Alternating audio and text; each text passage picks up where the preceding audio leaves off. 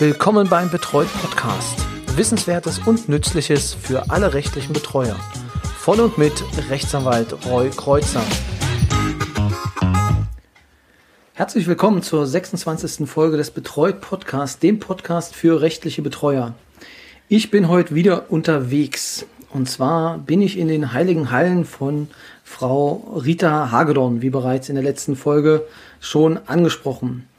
Ja, Frau Hagedorn wird uns heute etwas über den Hospizdienst und die Arbeit als ja, ehrenamtlicher Hospizdienstler nennen. Mal gucken, wie das ganz genau heißt. Das werden wir heute dann äh, auch noch in dieser Folge erfahren. Genau, aber vielleicht vorab, wer ist äh, Frau Hagedorn? Frau Hagedorn ist Jahrgang 49, äh, ist aus Küritz. Ich glaube, soweit kann man das auch verraten, weil ähm, sie ist hier in der Region in, in Ostprignitz und auch darüber hinaus bekannt. Sie ist, äh, hat eine bewegte berufliche Vergangenheit von Buchhalterin über Prokuristin bis hin zur Bestatterin und aktuell führt sie äh, ihr eine Praxis für Energiearbeit und Lebensberatung. In diesem Teil ähm, rede ich mit ihr als Mitglied des Vorstandes des Hospizvereins Küritz e.V. und ähm, sie wird uns da als Gründungsmitglied sogar, und ähm, den Verein gibt es jetzt mittlerweile seit elf Jahren, ähm, ein bisschen über die Arbeit des Vereines als auch ihre eigene Arbeit ähm, erzählen. So, jetzt habe ich wieder anderthalb Stunden, äh, anderthalb Minuten gequatscht. Ich begrüße erstmal Frau Hagedorn. Hallo. Hallo, einen wunderschönen guten Tag, Herr Kreuzer, und ich freue mich, dass Sie hier in meine heiligen Räume angekommen sind und heil angekommen sind. Ja, und dieses Interview sehe ich natürlich auch als Werbung für unseren Hospizverein. Das, ähm, dafür soll es auch sein. Genau, genau ähm, wir werden auch noch die Möglichkeiten verlinken. Natürlich, wenn es äh, um den Hospizverein geht, werden Sie denn in den Show Notes finden Sie denn weitere Informationen und ähm, ja Wissenswertes zum Hospizverein. Genau. Ja, dann würde ich mal sagen, gehen wir direkt rein. Ich habe mich jetzt im Vorfeld dieses Gespräches auch ein bisschen ja, versucht zu informieren. Möchte Ihnen nicht alles vorwegnehmen, aber Hospizarbeit, ich habe gesehen, es gibt ambulante und stationäre Hospizarbeit. Mhm. Vielleicht erklären Sie erstmal, was ist überhaupt Hospiz? Was versteht man unter Hospizarbeit? Mhm. Also Hospiz kommt aus dem Lateinischen, steht für Herberge. Sterben ist ein wichtiger Teil des Lebens.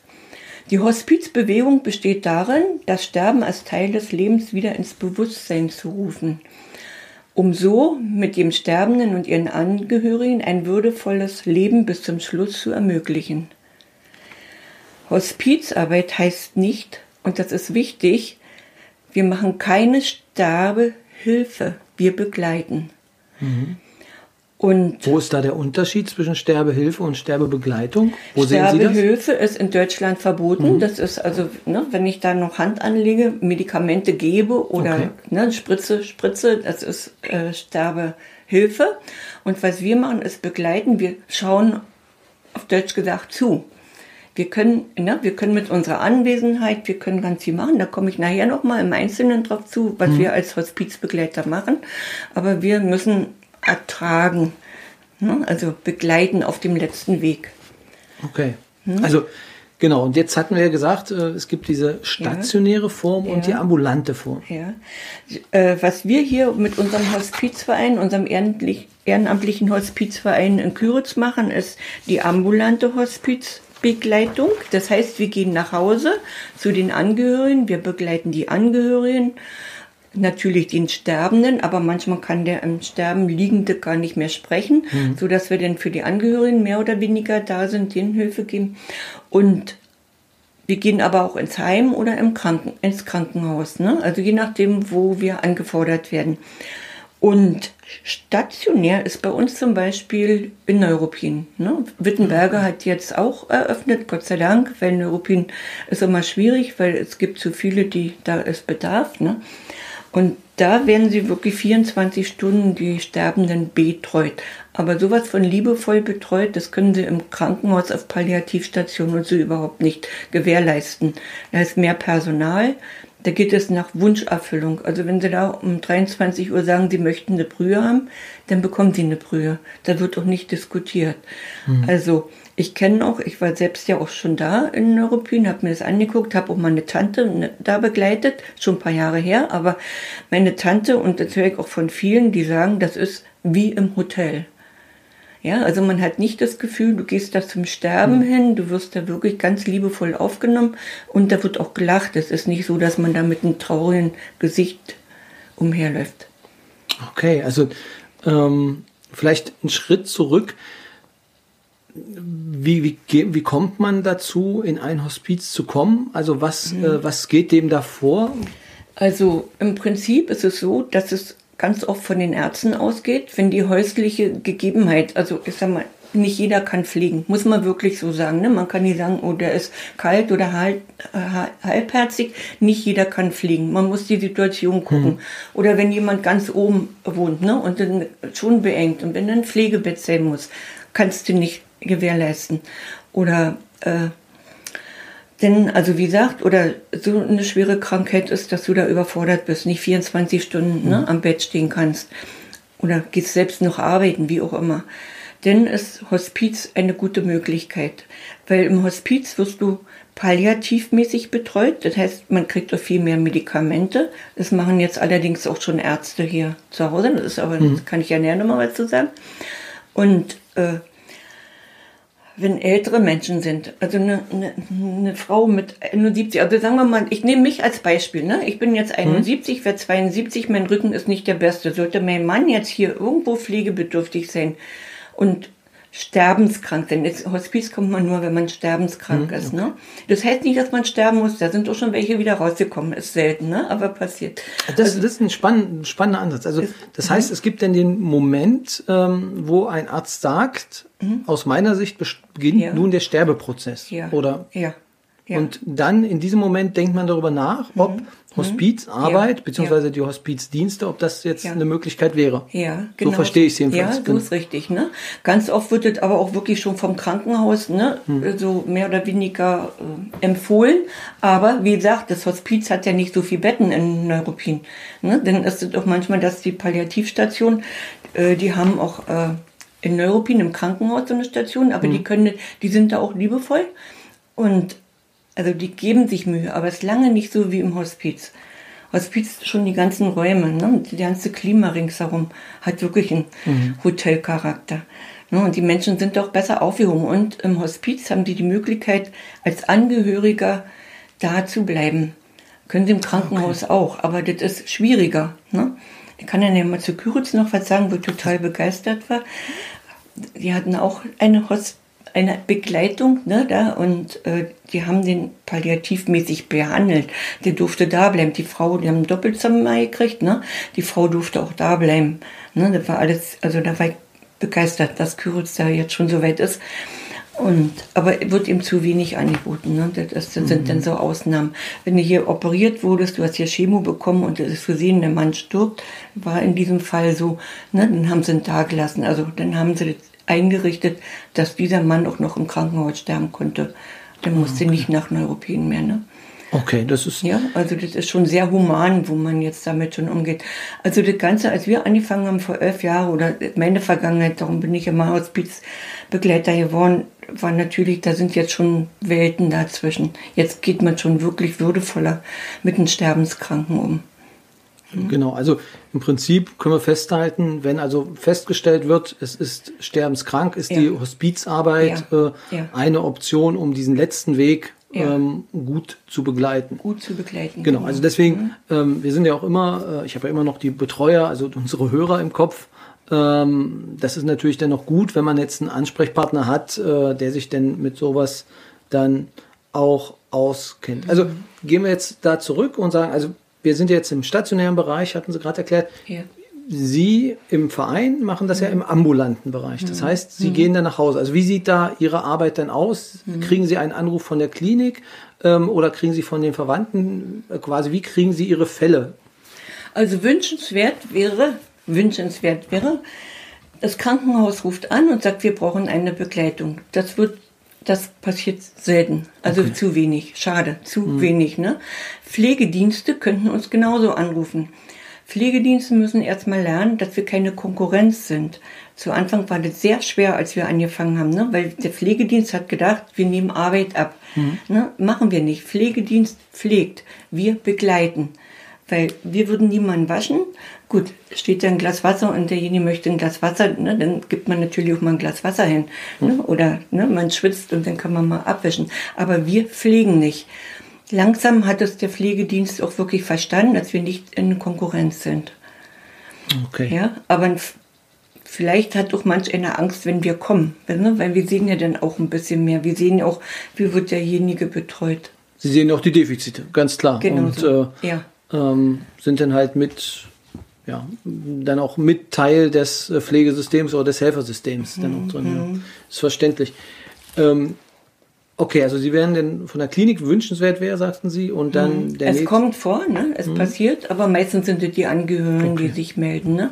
Aber es kommt auch schon vor, dass die Klinik angerufen okay. hat. Und die hm. rufen Sie dann an und äh, dann gibt es ein Erstgespräch? In, als, oder? Ja, dann gibt es ein Erstgespräch ne? in unserer also Koordin Koordinations-, Koordinierungsstelle wahrscheinlich, genau. ja, ne? und äh, also, also Frau Köppen oder Frau Günther gehen dann ans Telefon ja. und ne, die hören sich das dann erstmal an, nehmen die auch den ersten Kontakt auf hm. und dann gucken sie, welcher Begleiter würde da in Frage kommen. Weil die Chemie muss ja passen, Zeit muss da sein, ne? Weil wir sind ja alle ehrenamtlich, wir haben ja alle irgendwo eine Arbeit, hm. eine Hauptarbeit, ne? Und das machst ja im Prinzip so in deiner Freizeit, die Begleitung. Ah, okay. Hm? Und ähm, dann gibt es quasi das Erstgespräch und sind da denn immer die ähm, Betroffenen mit dabei oder äh, erstmal mit den Angehörigen? Wie kann man sich das vorstellen? Ist unterschiedlich. Im Prinzip der Betroffene, weil der Betroffene, wenn er noch denken kann, wenn er noch da ist, entscheidet er, ja, ich möchte oder ich möchte nicht. Das gab auch mhm. schon mal, dass wir hinge also einen Anruf bekommen haben, ne, weil der Ehemann möchte für seine Frau eine Begleitung war noch alles gut und nächsten Tag sagt, nein, ich möchte doch nicht, das machen wir alleine. Ne? So okay. ist alles drin. Ne? Aber im Großen und Ganzen sind äh, die Personen wirklich, also die Sterbenskranken sehr, sehr dankbar für eine Begleitung. Und die Angehörigen auch. Weil der Sterbende öffnet sich, also ich merke das ja aus meiner meinen Begleitung, die öffnen sich mir mehr die trauen sich mehr, mir zu sagen, als ihren eigenen Angehörigen. Mhm. So dass ich auch manchmal ne, so ansprechen muss, wenn der Fall eintritt, wie möchtest du beerdigt werden? Was, ne, weil, oder an was soll man denken? Was ist da? Was denken Sie, woran das liegt? Weil Tod immer noch ein Tabuthema ist und Angst. Und man hat es ganz oft bei Männern. Männer trauen sich nicht mit ihren Frauen darüber zu sprechen. Frauen sind dann noch irgendwo anders. Ich habe zwei Männer erlebt, da war das toll. Der eine war mein Cousin, der hat sogar vorher, der kriegt das, der kriegt das, der kriegt das, so möchte ich das, ne? Und dann gab es hier mal in Küritz, der hat einen Mann, der hatte dann sogar seine Annonce schon geschrieben, der hatte seine Einladungskarten für die Beisetzung geschrieben, aber das sind große Ausnahmen. Mhm. Also gibt es da wirklich, das ist auch spannend für mich, also es gibt ja. wirklich Unterschiede denn zwischen äh, Männern und Frauen ja. im Sterbeprozess? Ja, ja. Männer sterben auch schneller als Frauen. Okay. Ja, ein Vorteil für Sie mal, wenn Gut zu wissen, ist. genau, gut, gut zu wissen. wissen ne? Ja, äh, Frauen halten da sehr, sehr viel fest.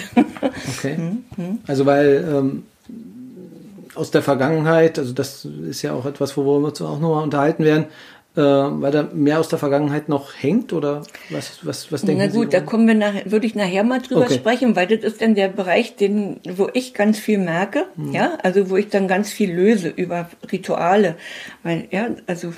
Dann wollen wir an der Stelle jetzt gar nicht äh, spoilern, dann äh, verweise ich auf die äh, weitere Folge, die wir auf jeden Fall noch äh, aufzeichnen werden, mhm. ähm, dass wir denn da, also geplant in der Folge 28, freuen Sie sich schon drauf, ähm, da geht es denn darum. Genau. Aber zurück zum Hospizdienst. Ähm, mhm. Ist sehr spannend. Wie viel ähm, Begleitungen hat der Verein? Wissen Sie das? Ja, ich weiß das, aber das ist wieder so eine Diskretion. Also darüber okay. möchte ich nicht sprechen. Aber ich könnte jetzt vielleicht mal erstmal noch ein bisschen was zu unserem Verein sagen, wie viele Mitglieder wir sind, wie das so abläuft. Ja, das also, genau. Also das wäre natürlich äh, dann spannend. Äh, mhm. Also wie so ein Verein überhaupt denn äh, genau. aufgebaut ist. Ja, genau. So, da würde ich ganz gerne mal was zu sagen. Die Gründung von unserem ehrenamtlichen Hospizverein war also am 24. Februar 2010. Also wir haben bald unseren 11. Geburtstag. Anders war das JATS-Projekt, also von der Evangelischen Fachhochschule. Jung und Alt mit Zukunft in Zusammenarbeit mit der Stadt Küritz. Okay. Ja, sonst werdet ihr wahrscheinlich heute noch nicht. Also das war so ein Projekt und das wurde finanziert. Und da war eine Frau Anne Tümmers aus Berlin, die hatte dieses Projekt begleitet und bis zur Vereinsgründung uns da Unterstützung gegeben. Ne? Die Stadt hat sich da sehr kooperativ äh, gezeigt. Also wir haben auch viel Fördermittel bekommen, sonst hätten wir das ja auch nicht machen können. Und wie jeder Verein haben auch wir einen Vorstand, Vereinsmitglieder und eine Vorstandsvorsitzende. Und das ist unsere Silke Waldburger, die ist schon seit Beginn dabei.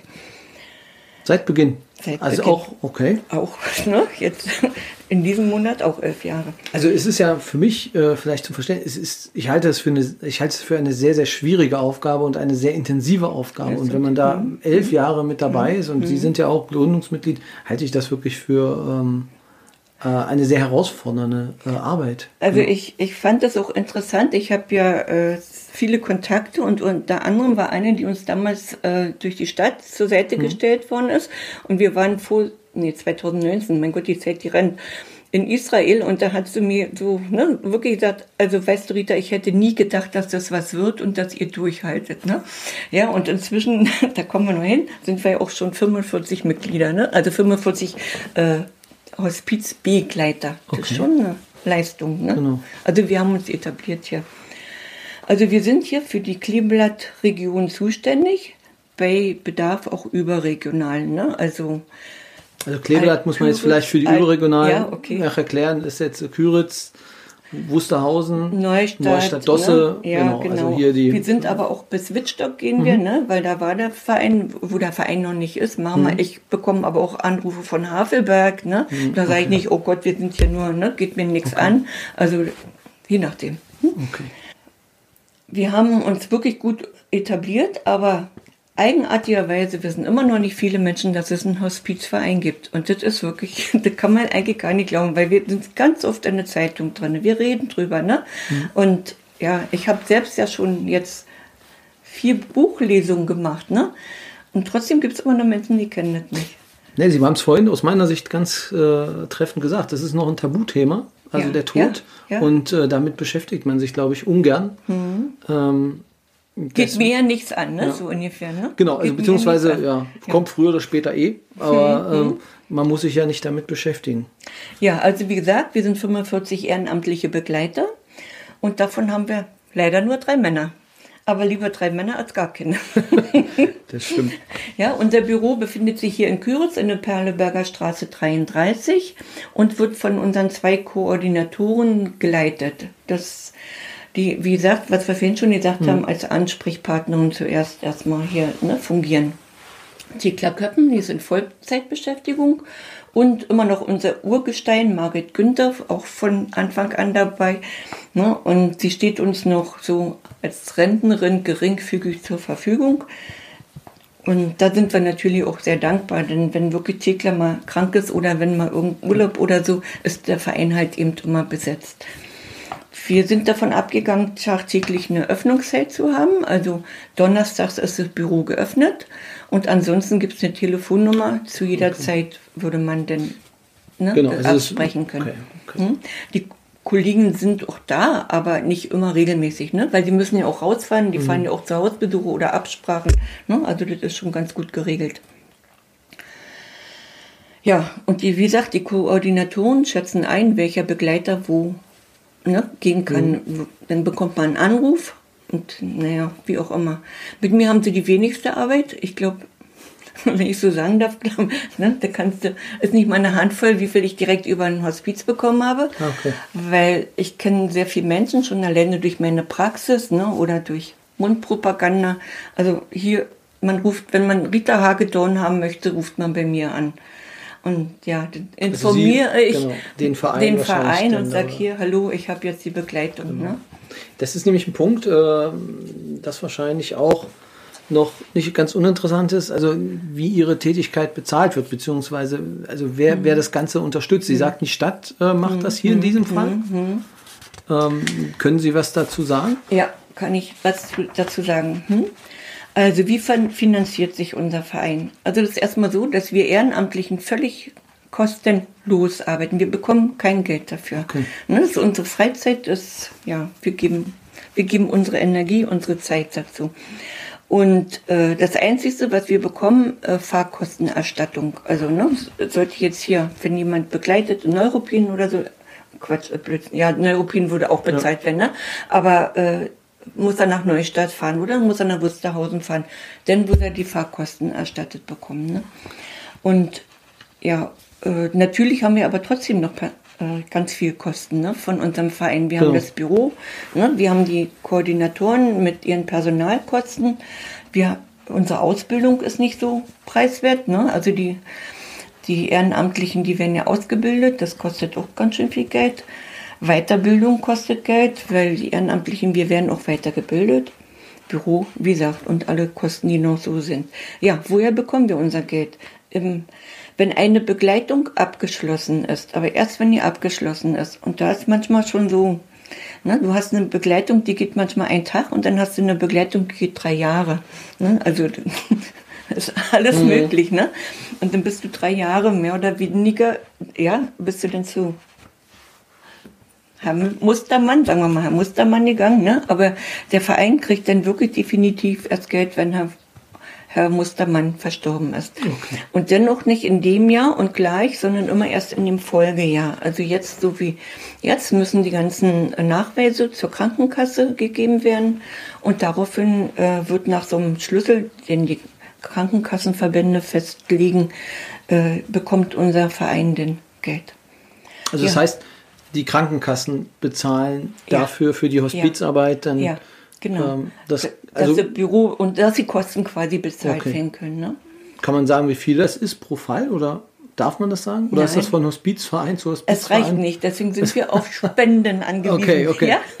Okay, also ähm, okay. man kann es jetzt nicht, äh, also ihr könnt es jetzt quasi nicht äh, beziffern, dass es dann pro Fall eine Summe nee, X gibt nee, oder so. Nee. Also weil es einfach immer unterschiedlich ist und äh, genau. Es, ja, wird ja auch jedes Jahr so festgelegt oder ne, okay. ne, dann kommt es ja auch drauf an, was ist gewesen oder so. Das, ne, also das kann man nicht. Und, okay. ich, und ich hätte auch nicht die Befugnis, das mir das die dann Befugnis zu sagen. darüber okay. zu sprechen, okay? Gut, das nee, dann, wahre dann, ich natürlich. Ne? Dann lassen wir es lassen wir's an ja, der aber Stelle. wie gesagt, ich weiß so viel, dass es nicht reicht und dass wir auf Spenden angewiesen sind. Okay. Ja, und äh, da sind wir natürlich sehr dankbar. Und deswegen sagen wir lieber nochmal ganz laut, wir sind auf Spenden angewiesen. Ich glaube, äh, das, genau. Wenn jetzt wirklich. Es gibt so ja sicherlich äh, auch ein Konto. Äh, ja, von, es gibt genau. Und deswegen, das könnten wir dann auch noch in den Shownotes genau. hm? äh, dann verlinken. Hm. Äh, manchmal machen auch wirklich das Angehörige, wenn der Sterbefall war und, hm. ne, und dann, dass sie dann auch uns auch nochmal dafür eine finanzielle Summe zur Verfügung stellen. Aber das geht dann ne, von Minimum bis, also keine Angst, das sind ja nicht, wer weiß wie viele, mhm. ne, Hunderte, aber äh, das, damit zeigen sie dann auch ihre Dankbarkeit. Ne? Aber es ist nicht bedingend, ne? weil das wird auch nie jemand sagen, muss gespendet werden an Angehörigen, weil der Angehörige bekommt die Leistung kostenlos. So, dann bekommen wir auch Unterstützung durch die Stadt. Jetzt hat sich jetzt so ein bisschen ja, so zurückgezogen. Hm. Die Stadt hat ja auch nicht mehr so viel Geld und wir sind ja quasi auch schon am Laufenden. Aber zu Anfang haben sie uns sehr viel unterstützt. Äh, jetzt haben wir nochmal, glaube ich, vor zwei Jahre, ja, da war ich ja selbst mit bei, weil wir jetzt nochmal eine Ausbildung machen für Trauerbegleitung. Mhm. Da mache ich auch mit. Ne, und weil wir machen nur die Hospizbegleitung, aber nach dem Tod, die Trauerbegleitung, die ist auch sehr wichtig. Ne? Und da würden wir ganz gerne was aufbauen wollen bei uns im Büro. Und da hat uns die Stadt auch nochmal ein bisschen Geld zur Verfügung gestellt. Mhm. Ne? Sind so außergewöhnliche Sachen. Und, ja, also quasi dann die die Hinterbliebenen dann auch äh, aufzufangen. Ja, um genau. die Hinterbliebenen aufzufangen. Hm? Ja, und wo wir immer ganz doll dankbar sind, die Reiber macht ja immer so eine Wochen ne, mit Punktevergabe. Da sind wir immer sehr gut. Manchmal sind wir an erster Stelle, manchmal zweiter, manchmal dritter, aber zumindest immer im vorderen Teil.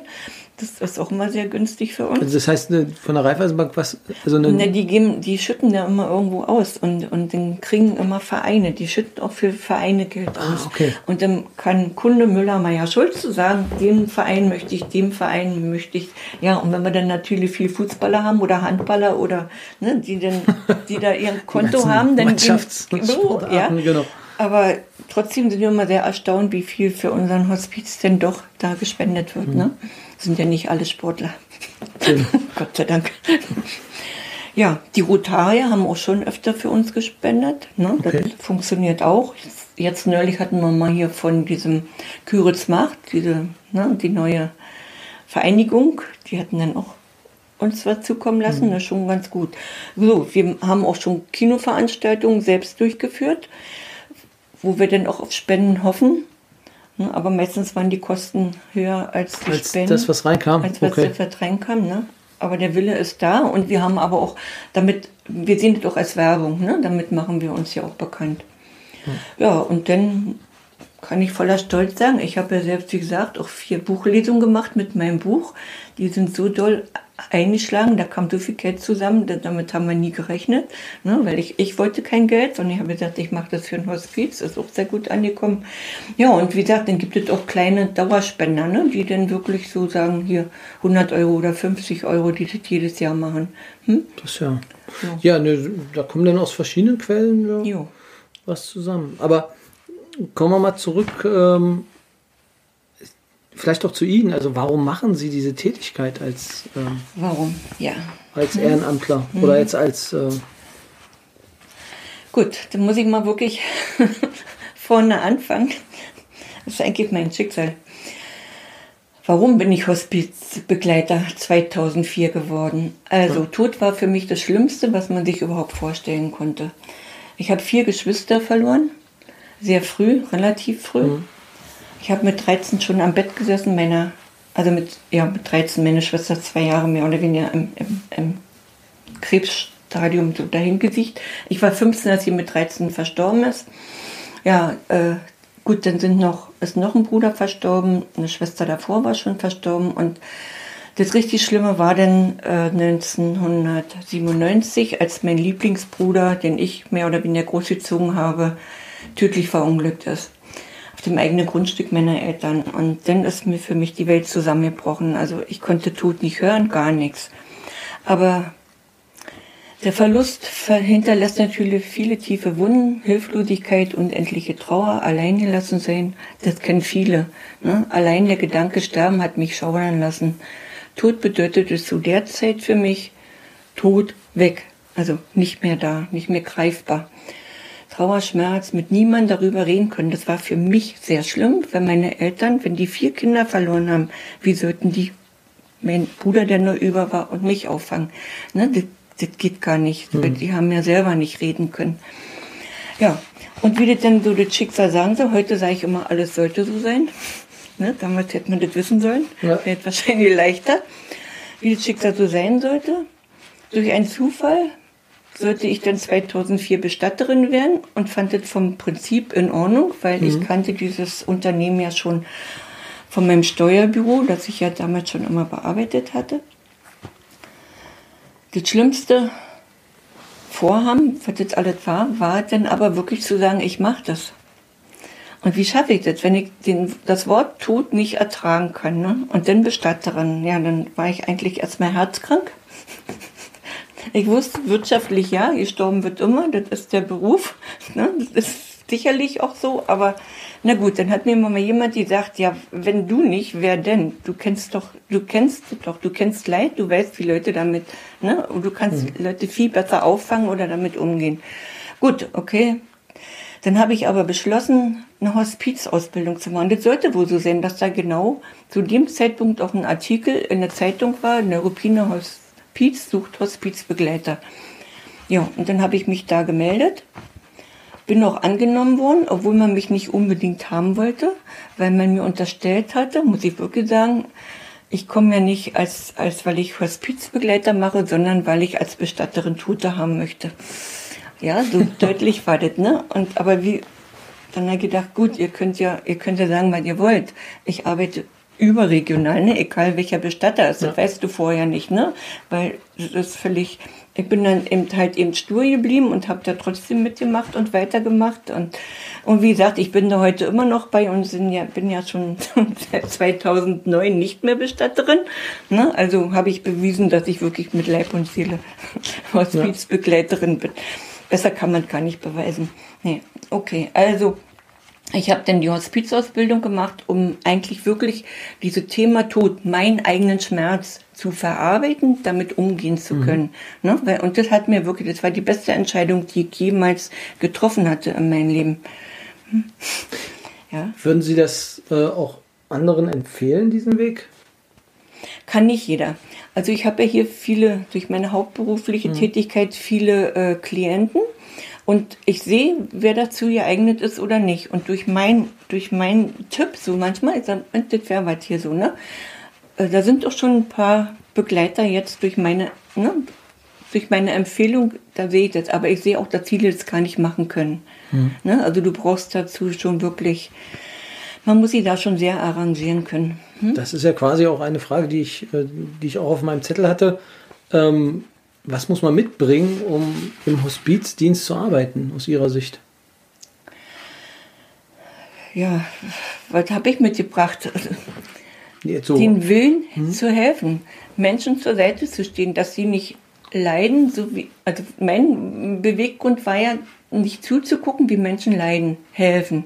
Ne? Also irgendeine Aufgabe zu haben, die sinnvoll ist die mich selber aber auch stärkt. Eine Hospizausbildung oder eine Begleitung macht auch stark. Die macht mhm. nicht nur schwach, ne? die macht auch stark. Und du musst natürlich die Zeit zur Verfügung haben. Mit kleinen Kindern ist es nicht machbar, da kann man dann schon mal vergessen.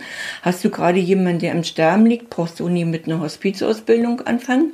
Ne? Oder hast du gerade einen Trauerfall hinter dir, wo du nicht klarkommst, ist es auch nicht gerade so günstig, obwohl ich zwei Frauen habe die Kinder verloren haben, die hierher kamen. Und die Kinder waren noch nicht mal so, so lange tot, die total zufrieden sind über diesen Weg, genau mhm. den ich, ne, wo ich gesagt habe, das ist ihr Weg. Deswegen, ne, sie mussten dieses durchleben, damit sie jetzt diesen Weg gehen. Die sind heute noch dankbar, dass ich ihnen den Tipp gegeben habe. Die sind da mit vollem Herzen dabei. Ne, die haben durch, durch, ja, dadurch, dass du du konzentrierst dich ja nicht mehr nur auf dich. Du hm. siehst, es gibt ja noch ganz andere Schicksale. Also, genau, man braucht quasi einen Blick auch für Menschen, oder? Ja, äh, denn, um, ja. um diesen feinfühlig. Zu, du musst fein, ja auch, okay. ne, du musst ja auch feinfühlig sein. Du musst dich ja auch darauf einstellen lassen. Du darfst so nicht abwerten. Du kannst auch nicht sagen, oh Gott, ne, das geht nicht. Ne, du musst dich ja schon auf jeden einstellen. Du kannst aber auch als Begle äh, Hospizbegleiter sagen, nein, da, äh, da passt die Chemie nicht. Ne? Hm. Ja, das, Recht haben wir. Ne? Und das bringt keinem was. Das bringt dem Begleiter nichts und da, wo du hingehst, auch nicht. Ist Ihnen das schon passiert? Bitte? Ist Ihnen das selber schon passiert? Einmal. Einmal? Einmal. Ja, wirklich einmal. Äh, das kam vom Hospiz, mhm. war gut gemeint alles. War eine ganz tolle Familie. Ne? Ich bin damit rausgefahren mit unserer Koordinatorin und habe mir gedacht, oh Gott, hier wird sie nicht hier wird sie nicht, obwohl ich selber ja, hm. als Kind auf dem Land groß geworden bin. Aber die Frau kam zu nichts. Die, die zwei Söhne und der Mann sind nicht aus dem Zimmer gegangen. Ich habe gemerkt, die Frau möchte was sagen. Die haben, die haben überhaupt nicht so das Gefühl gehabt, wir dürften jetzt auch mal rausgehen oder irgendwas. Ich kam mir da eigentlich, und, und mit meiner Art, ich muss dazu sagen, ich begleite ja anders. Und wenn ich eine Begleitung mache, dann ist mir das egal, ob sie eine, ja, das ist jetzt nicht überheblich, aber mich interessiert es ja nicht, ob sie eine Suppe heute Mittag gegessen haben. Mich würde es interessieren, ob sie noch essen kann. Das ist ganz was anderes. Aber die Themen waren ganz anders. Ne? Weil die Männer waren im Vordergrund, nicht die Frau. Und dann habe ich gesagt, ich glaube, ich passe da nicht hin. Okay, dann. Guck mal, ob du jemand anders hast, ansonsten mache ich die Begleitung weiter. Ne, ich hätte es weitergemacht. Aber da hat es eine Alternative gefunden, das hat dann gepasst. Aber die Frau hat dann ja eh nur noch 14 Tage gelebt. Okay. Ne, und ja, aber einmal ist mir das auch passiert. Hm? Das ist, und, ist ja menschlich, glaube ich. Das ist menschlich. Das wäre ja, auch, wär ja auch nicht schön, wenn ich jetzt hier gesagt hätte, na gut, ich gehe da hin, das sieht mir hin und dann, ne, das, das wäre ich nicht. Dann wäre ich ja nicht wirklich ich. Und einmal musste ich ablehnen, weil ich da gerade selber in einer ganz tiefen Begleitung gesteckt habe. Das war die hier im Krankenhaus, der Palliativ dann hier gelegen hat. Da kannte ich beide, den Mann und die Frau. Ne, und das hat mich so runtergezogen. Außerdem hatte ich da gerade mit meinen Zehenfuß ja so eine Probleme. Da ich gesagt, da kam hier so ein Anruf, den kannte ich. Das hat mir eine Seele leid, aber ich hätte den wirklich nicht mehr geschafft. Also das wäre dann über meine hm. Kraft gegangen. Ne? Also das äh, nehme ich auch mit, dass man das auch selber auf dem Schirm haben muss, dass Ja. es kraft, kräftezehrend ist und dass man selber auch schaut, dass äh, man diese Kräfte auch einteilt und weiß, wo die Grenzen sind, Ja, oder? ja, da war ich auch dankbar, denn oft kenne ich meine Grenzen nicht, aber da war ich dankbar. Ich habe auch ganz toll was für mich entdeckt, was mir hilft. Wir haben eine Sauna im Keller. Wenn ich eine Begleitung habe, ne, so, Mhm. du gibst da wirklich, also ich gebe da wirklich auch viel hin. Ich denke aber auch meine Kollegen, Ja. die da mit begleiten, ne, da gibst du sehr viel hin. Und dann bist du ja auch irgendwo emotional drin. Manchmal kommt ja auch noch alte Erinnerung hoch, ne. Und dann habe ich eigentlich so für mich beschlossen, ich gehe definitiv mit zur Beisetzung. Dann ist für mich so wie ein Abschluss. Und danach gehe ich in meine Sauna. Und dann schwitze ich wie verrückt und stelle mir vor, ich schwitze alles aus, was ich da aufgenommen habe. Und das hilft mir. Das ist also ein gutes Ritual, finde Ja, also das ist wirklich, ne, das ist generell nach der Beerdigung Sauna und dann ist das wirklich so, ne, du musst ja wieder Kraft schöpfen für das Neue. ich. Was war so das schönste Erlebnis, was Sie in Ihrer Arbeit äh, im Hospizdienst hatten? Ich habe sehr, sehr viele schöne Erlebnisse. Was mich unheimlich rührt, ist, wenn ich bei älteren Menschen am Bett stehe und die meine Hand nehmen und sagen, ich glaube, du bist ein Engel oder ich habe das Gefühl, du bist ein Engel. Das ist so rührend, ne? Das ist so, ja, das, also das kommt dann wirklich an, wo du sagst, boah, Das äh, kann ich mir vorstellen. Also ich durfte es ja auch teilweise schon mal erleben. Aber wie gesagt, was de, das Thema angeht, würde ich gerne auf die Folge 28 verweisen. Ich würde noch einen Satz dazu sagen. Also eine Begleitung ist ein Geben. Ne? Ja. Also für jeden. Egal, ne? ob das nur hier Rita ist oder ob das meine Kollegen sind. Begleitung und ist ein Geben. Wir geben Zeit, wir geben Energie. Es ist aber auch ein Nehmen, weil wir lernen. Keine Begleitung ist wie die andere. Wir lernen unheimlich viel fürs Leben. Und wissen Sie, was mir so unheimlich geholfen hat?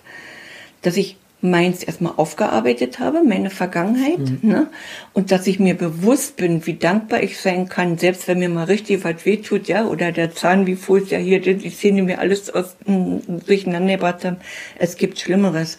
Du lernst wirklich das Leben mehr zu achten, dankbarer zu sein. Das, äh, ja, also eigentlich äh, ein sehr schönes Schlusswort für unseren Podcast heute. Ich überlege gerade, gibt es noch etwas, was Sie ähm, unbedingt noch loswerden möchten, was, was jetzt den Hospizdienst äh, angeht? Wir suchen natürlich immer ehrenamtliche Begleiter. Ne? Das wird wahrscheinlich auch nicht aufhören. Wenn, äh, manche haben die Ausbildung gemacht, dann merken sie hinterher, ach, das ist doch nicht meins. Ne? Das wird es immer geben, in jedem Bereich. Und äh, Zeit, Zeit, wer hat schon immer Zeit? Ne? Das ist auch ein bisschen schwierig. Ja, dann kann ich noch mal sagen, die Spenden. ja. Ich glaube, das kam an. Ja, ne? Und nur mal gucken, ob noch irgendwas ist, was so ganz Genau. wichtig ist. Vielleicht darf man es verraten, Sie haben sich ja einen Spickzettel gemacht. Ich habe mir einen Spickzettel gemacht, weil ich kenne mich. Ich kann anfangen zu erzählen. Ja. Weil, ja, und dann könnte ich hier drei Stunden erzählen, ohne irgendwo aufzuhören. Und äh, ich wollte wenigstens die wichtigsten Sachen bringen. Ne? Genau, denn Also Aber nee, ich glaube- wir haben eine gute, doch, was ich noch nicht habe, wir haben eine gute Ausbildung. Wir genießen eine gute Ausbildung. Ne? Also die Ausbildung geht ja im Prinzip entweder ein Dreivierteljahr oder ein Jahr. Das bestimmen denn die Teilnehmer alleine ne? und machen sie das so ein bisschen kompakter oder ne, ein bisschen so weiter gezogen. Das machen die Teilnehmer alleine. Natürlich mit, mit der Psychologin, ist ja auch eine Psychologin dabei und so weiter. Und äh, wir werden auch, selbst wenn, die, wenn du dann der Hospizbegleiter bist, werden wir immer noch weiter äh, ausgebildet. Ne? Also Qualifizierung quasi. Wir haben da auch ein, äh, eine Psychologin. Also wir würden selber auch eine Hilfe bekommen. Ne? Wir Ah, haben okay. Supervision, machen wir zweimal im Jahr. Ne? Weil wir müssen, wir haben ja auch, wir müssen ja auch mal reden. Ne? Oder mal austauschen, wenn wir jetzt da. Ach, und was noch wirklich schön ist, im November machen wir dann immer so eine Verabschiedung. Jahr ist es ja leider ausgefallen.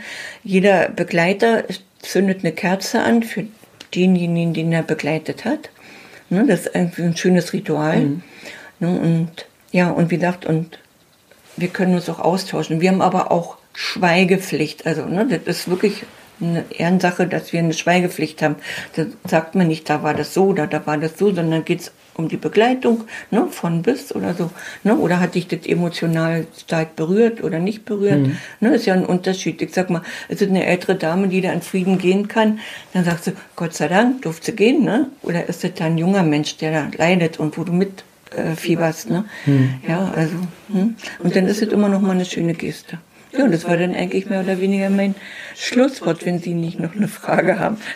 Das, ähm, was das angeht, ähm, danke ich Ihnen erstmal äh, für den Teil des Gesprächs.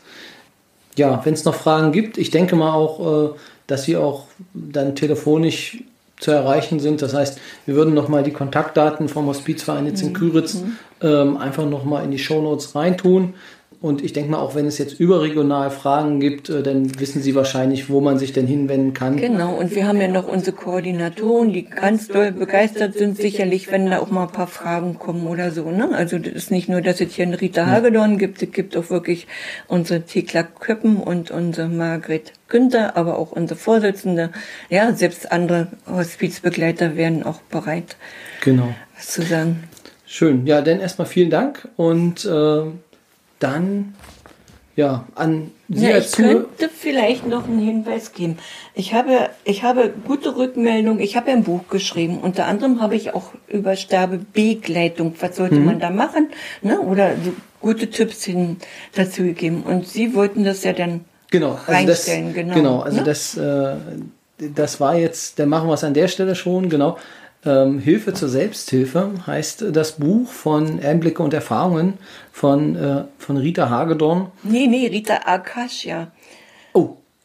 Weil der Gedanke war mal, Du hast schon, also ich habe so viel zu tun. Mein Tag reicht nie aus, ne? Und wie gesagt, ich bin ja schon ein bisschen über 70 und wollte ja. kürzer treten und deswegen habe ich das Buch geschrieben und habe dann extra Rita Akasha, weil ich war mal in in in Cascia in Italien, mhm. ja, in diesem Kloster und das war sehr beeindruckend. Deswegen sollte mein Buch dieses Namen tragen weil ich nicht wollte, dass in Deutschland mein Name überall Rita Hagedorn, weil ich habe schon so viel zu tun. Und deswegen Rita Akasha. Das hat mich aber Unikat gerettet. Okay, also sich quasi eine zweite Identität zugelegt, um noch weitere 24 Stunden zu erhalten. Das ist natürlich auch eine Variante, sollte ich mir vielleicht auch an der einen oder anderen Stelle überlegen. Ähm, also Rita Akasha ähm, mit dem Buch, Buch ne? genau. Genau, aber ähm, der Titel ist alles okay. Genau, wir ähm, verlinken das auch nochmal in den Show Notes ähm, und da geht es dann vor allem auch um die Sterbebegleitung, hatten Sie gesagt, dass man sich dann da noch äh, ein wenig belesen kann. Mhm, aber mehr genau. dazu, wie gesagt, ich spoilere an der Stelle schon mal Folge 28, ähm, da geht es dann mehr um, ähm, um Rita und äh, ihre Profession. Genau. Soweit von mir für äh, heute, für das, also für diese Woche. Wie gesagt, wenn Sie Lust haben, können Sie auch gern ähm, eine Rückmeldung auf diese Folge wieder geben unter, also in unserer Facebook-Gruppe unter info@betreut.de oder bei Twitter bzw. Instagram. Ähm, ja, wenn Sie natürlich dann auch den Kontakt zu Rita haben möchten, dann ähm, wir verlinken das natürlich auch. Dann können Sie sie natürlich auch direkt anschreiben. Vielen Dank fürs Zuhören und bis zur nächsten Woche.